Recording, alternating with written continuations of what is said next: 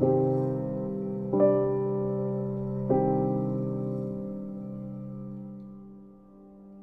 hola. Espero que se encuentren muy bien el día de hoy. El día de hoy me encuentro bastante bien. Y estoy aquí de vuelta nuevamente para narrar un nuevo capítulo de este grandioso libro que al parecer ya no había grabado o me había olvidado de él, pero realmente no había tenido tiempo de regrabar o grabar los episodios siguientes. Pero ahora mismo estarás escuchando el nuevo capítulo de esta novela, Misery de Stephen King. Te pongo en contexto para que comprendas un poco de lo que fue en síntesis, el capítulo pasado. El capítulo pasado trató de una Annie Walcott alterada, exacerbada, por hacer que Paul Sheldon quemara su libro, Automóviles Veloces. Ahora, en este capítulo, narraremos qué fue lo que ocurrió. Sin más que decir, Comencemos.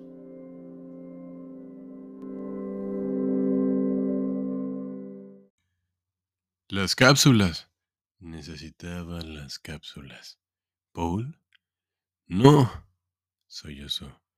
Oyó el apagado repiqueteo de las cápsulas en su envoltura. Silencio. Luego el repiqueteo de las cerillas en la caja. ¿Paul? No. Estoy esperando, Paul. En el nombre de Dios, ¿por qué estás haciendo la misma gilipollez que Horacio en el puente? Y en el nombre de Dios, ¿a quién estás tratando de impresionar? Se preguntó a sí mismo. ¿Crees que esto es una película o un programa de televisión y que hay una audiencia que va a puntuar tu valentía? Puedes hacer lo que ella quiere o puedes aguantar. Si aguantas, te irás a la mierda, y ella quemará el manuscrito de todos modos. ¿Qué harás entonces? ¿Quedarte ahí sufriendo por un libro que no hubiese vendido ni la mitad de ejemplares que el menor de éxito de Misery? Y en el de Peter Prescott se hubiese cagado con tu estilo elegante cuando hiciese la crítica de Newsweek, el gran oráculo literario. Vamos, vamos, piensa. Hasta Galileo se dio cuando vio que iban por él en serio. Paul, estoy esperando.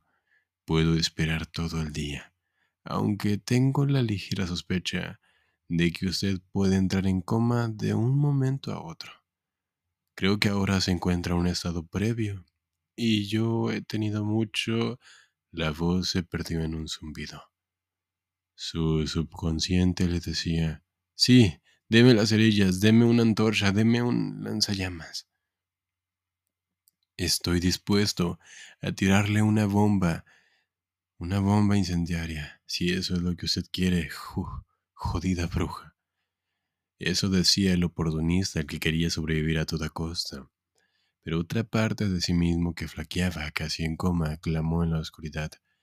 Ciento noventa mil palabras. Dos años de trabajo y lo que era más importante, la verdad. Lo que tú no sabías sobre la puñetera verdad. Los muelles crujieron cuando ella se levantó. Está bien, es usted un niño muy testarudo y no puedo estar sentada en su cama toda la noche.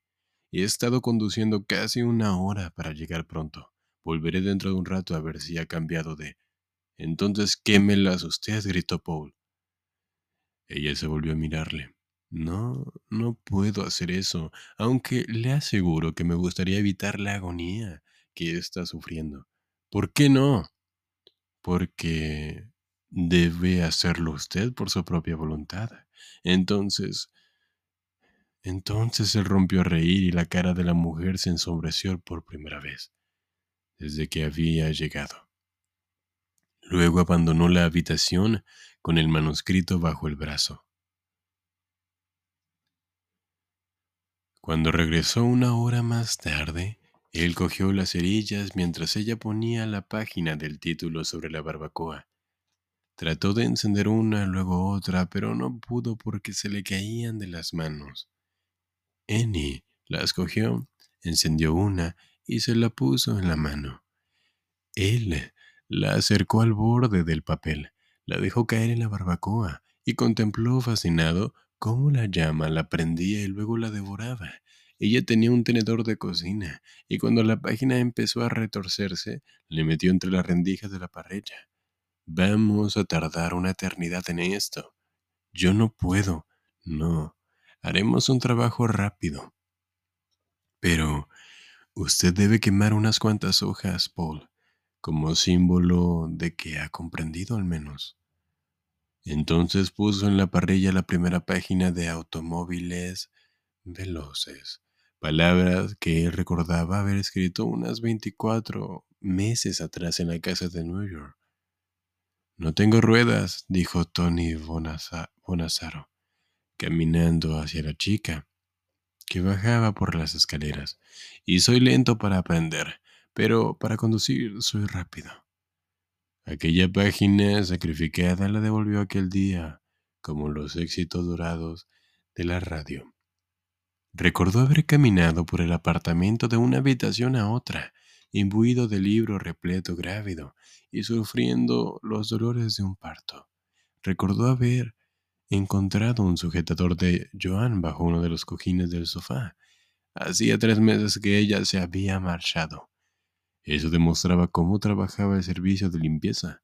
Recordó haber oído el tráfico de New York y el monótono teñido de las campanas de una iglesia llamando a sus fieles a misa. Recordó haberse sentado, como siempre. Tuvo el bendito alivio de empezar una sensación que era como caer en un agujero lleno de luz radiante. Como siempre, tuvo la triste certeza de que no escribiría tan bien como quería hacerlo. Sintió el temor de no ser capaz de terminar, de avanzar contra un muro blanco. Le invadió la eterna sensación de alegría nerviosa, la, la maravilla del viaje que comienza. Miró a Annie Walcott y dijo en voz baja y clara, Annie, por favor, no me obligue a hacer esto.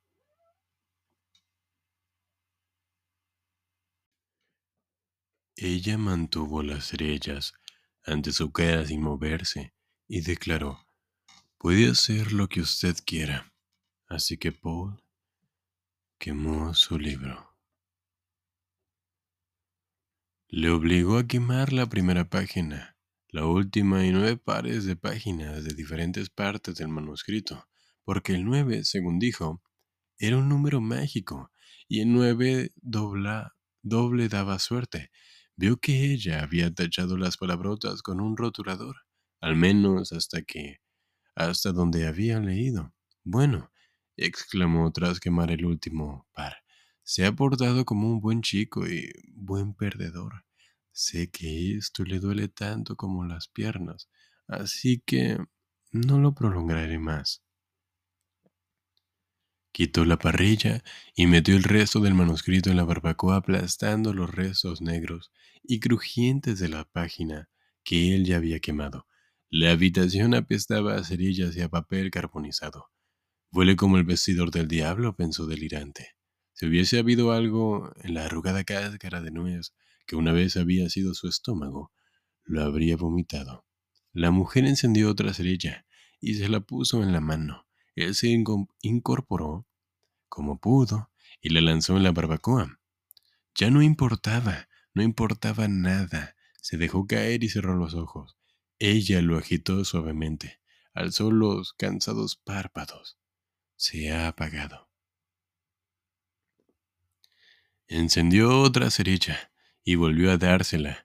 De nuevo se las arregló como pudo para incorporarse, despertando un olor terrible en las piernas. Acercó la llama a los bordes del manuscrito. Esta vez prendió en el papel un lugar de esta vez prendió en el papel en lugar de extinguirse. Volvió a echarse con los ojos cerrados, escuchando el crujir de los papeles, sintiendo el calor del fuego. Dios mío, Dios mío, gritó ella alarmada. Abrió los ojos y vio que grandes pavesas y trozos de papel surgían de la barbacoa, flotando en el aire caliente. Annie salió de la habitación dando tumbos. Paul oyó cómo llenaba un cubo de agua de bañera. Contempló con indolencia un oscuro trozo de manuscrito que volaba por la estancia y aterrizaba en una de las cortinas de casa.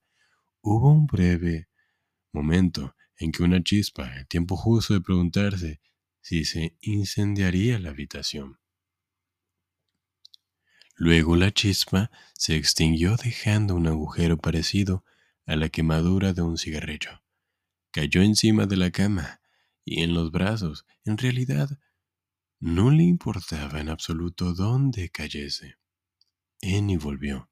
Su mirada, su mirada trató de abarcar toda la habitación, intentando seguir el trayecto de cada página carbonizada que se elevaba y planeaba en el aire. Las llamas temblaban y surgían del interior de la barbacoa. Dios mío, repitió con el cubo en la mano sin saber dónde lanzar el agua o si haría falta hacerlo. Babeaba con los labios temblorosos, mientras Paul observaba, sacó la lengua y se lo limpió. Dios mío, Dios mío. Al parecer era todo cuanto podía decir. A pesar de hallarse atenazado en las garras del dolor, Paul tuvo un instante de intenso placer. Qué hermoso era ver a Annie Walcott atemorizada. Otra página voló flameando, todavía con zarcillos de fuego azul. Eso la decidió. Con otro Dios mío, arrojó cuidadosamente el cubo de agua sobre la barbacoa. Hubo un monstruoso chisporroteo y un penacho de vapor. El olor a quemado era húmedo, desagradable y, sin embargo, cremoso. Cuando Eni se marchó, consiguió una vez más incorporarse en un codo. Miró dentro de la barbacoa y vio algo que parecía un montón de trozos carbonizados flotando en un charco nauseabundo. Eni volvió al cabo de un rato. Era incombustible pero estaba cantorreando. Lo sentó y le metió las cápsulas en la boca. Y él se las tragó y volvió a echarse pensando, la maté.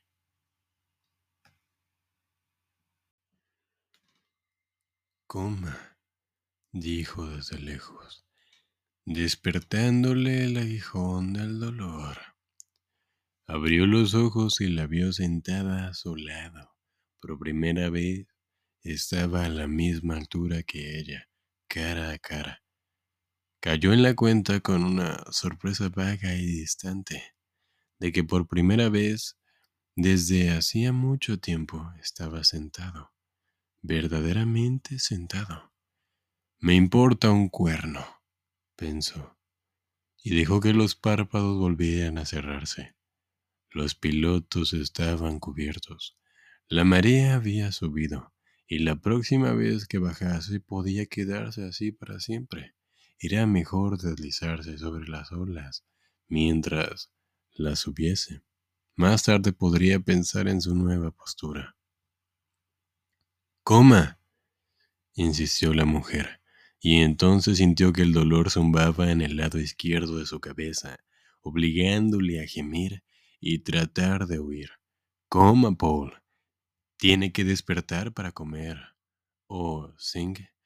El lóbulo de su oreja lo estaba golpeando. Kay, murmuró. Kay, no me lo arranques, por Dios. Se obligó a abrir los ojos. Era como si hubiese un bloque de cemento colgando de cada párpado. Cada párpado. Notó una cuchara en la boca echando sopa caliente en su garganta y se las tragó para no ahogarse. De repente un viejo conocido surgió de ninguna parte.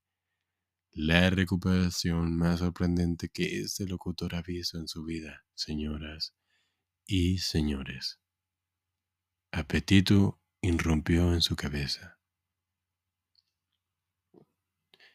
Fue como si la primera cucharada de sopa le hubiese despertado las tripas de un trance hipnótico. Tragó el resto con toda la rapidez que pudo, sintiéndose más hambriento cuanto más sorbía y tragaba. Recordaba vagamente haber visto que la vieja se llevaba la barbacoa siniestra y humeante y luego traía otra cosa que en su estado de sopor le había parecido un carrito de supermercado. La idea no le había causado sorpresa ni curiosidad alguna. Era el huésped de Annie Walcott. Barbacoas, carritos de supermercado. Quizá mañana un parquímetro o una cabeza nuclear. Cuando se entra en la casa de la risa, las carcajadas no paran. Se había desmayado, pero ahora se daba cuenta de que el carro de supermercado era en realidad una silla de ruedas plegada. Estaba sentado en ella. Sus piernas entablilladas sobresalían rígidas frente a él. Su pelvis estaba incómodamente hinchada y no se sentía muy feliz en la nueva postura. Me puso aquí mientras estaba frito, pensó. Me levantó ella sola. Cielos, qué fuerza debe de tener. Se acabó, dijo ella. Se acabó. Me alegro de que se haya tomado la sopa, Paul. Creo que se va a recuperar. Tal vez no quede como nuevo, pero si no tenemos más, contratiempos, creo que quedará bastante bien. Ahora voy a cambiar esas sábanas tan cochinas cuando haya acabado con eso. Cambiaré el otro al otro cochinito que es usted, y si después no le duele demasiado y todavía tiene hambre, le permitiré, permitiré que coma una tostada. Gracias, Eni, dijo humildemente y pensó, tu garganta, si puedo. Te permitiré lamerte los labios y decir, Dios mío, pero solo una vez, Annie. Solo una vez.